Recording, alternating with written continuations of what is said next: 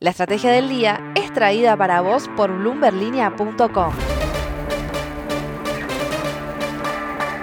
Muy buenos días, soy Francisco Aldaya, editor de Bloomberg Línea en Argentina y hoy te voy a traer las tres noticias más importantes para que arranques tu día. Además, como cada jueves, Mariano Espina nos trae Recintos del Poder, un resumen de lo más importante que está pasando esta semana en la política argentina.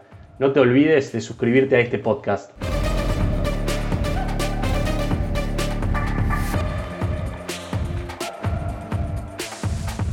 Veamos cómo van a abrir los mercados hoy. Luego de tres jornadas al alza, el S&P Merval se dio casi 2% para cerrar en torno a los 89.600 puntos. Los ADRs de empresas argentinas también revirtieron las subas de los últimos días. Todos los papeles cerraron en rojo, con bajas de entre 0,2% en el caso de despegar, hasta 6% en el caso de Bioceres. El riesgo país bajó muy levemente para quedar en 1.739 puntos mientras que el dólar blue subió por tercer día consecutivo para cerrar en 216 pesos con 50. El oficial mayorista quedó en 105 pesos con 20 centavos, el solidario en 183 con 2 centavos, el contado con liqui en 218 con 96 y el MEP en 211 con 2 centavos. Lo que tenés que saber. El presidente del Banco Central, Miguel Ángel Pese, dijo en los últimos días que la autoridad monetaria está esperando ver la inflación de enero para decidir si aumenta nuevamente la tasa LELIC. Dijo que espera que ese número sea menor al 4%, pero eso no es lo que están esperando las consultoras privadas, que ya anticipan un porcentaje no menor al 3,8% que reportó el INDEC en diciembre. En enero tuvimos aumentos de la BTV los servicios de telecomunicaciones y los peajes, entre otros servicios, y los alimentos también habrían empujado esta aceleración inflacionaria. La conclusión parece que se viene otra suba de tasa del central. Pueden leer más sobre este tema en una muy buena nota de Belén Escobar que ya está publicada en bloomberglinea.com.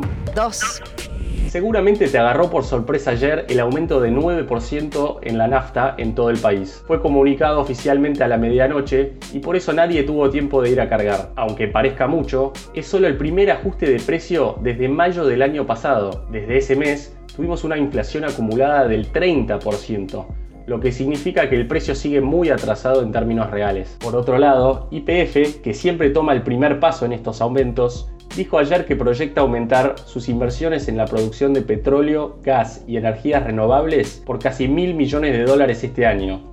Eso es 40% más de lo que desembolsó en 2021. 3.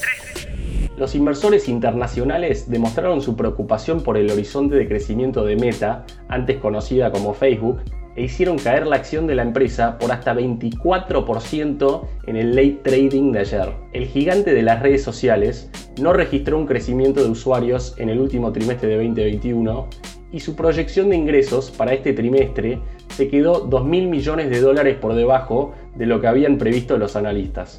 Mientras TikTok no deja de crecer y los problemas legales de Meta no terminan de desaparecer, los accionistas de la empresa de Mark Zuckerberg se hacen cada vez más preguntas. Recintos del poder. Y ahora, recintos del poder, con lo más relevante de la política argentina de la mano del periodista de Bloomberg Línea, Mariano Espina. No se olviden de leer esta columna todos los viernes en bloomberglinea.com. La semana política se vio convulsionada por la salida de Máximo Kirchner como jefe del bloque del Frente de Todos. El líder de la cámpora dejó su lugar disconforme con el preacuerdo alcanzado entre el gobierno argentino y el Fondo Monetario Internacional, pero aseguró que no romperá con la coalición oficialista. No obstante, su salida deja dudas respecto a qué ocurrirá cuando la carta de entendimiento con el FMI aterriza al Congreso. Repasemos los números. La Cámara de Diputados está conformada por 257 legisladores. Para alcanzar el quórum y dar inicio a una sesión y a la votación, se necesitan 129.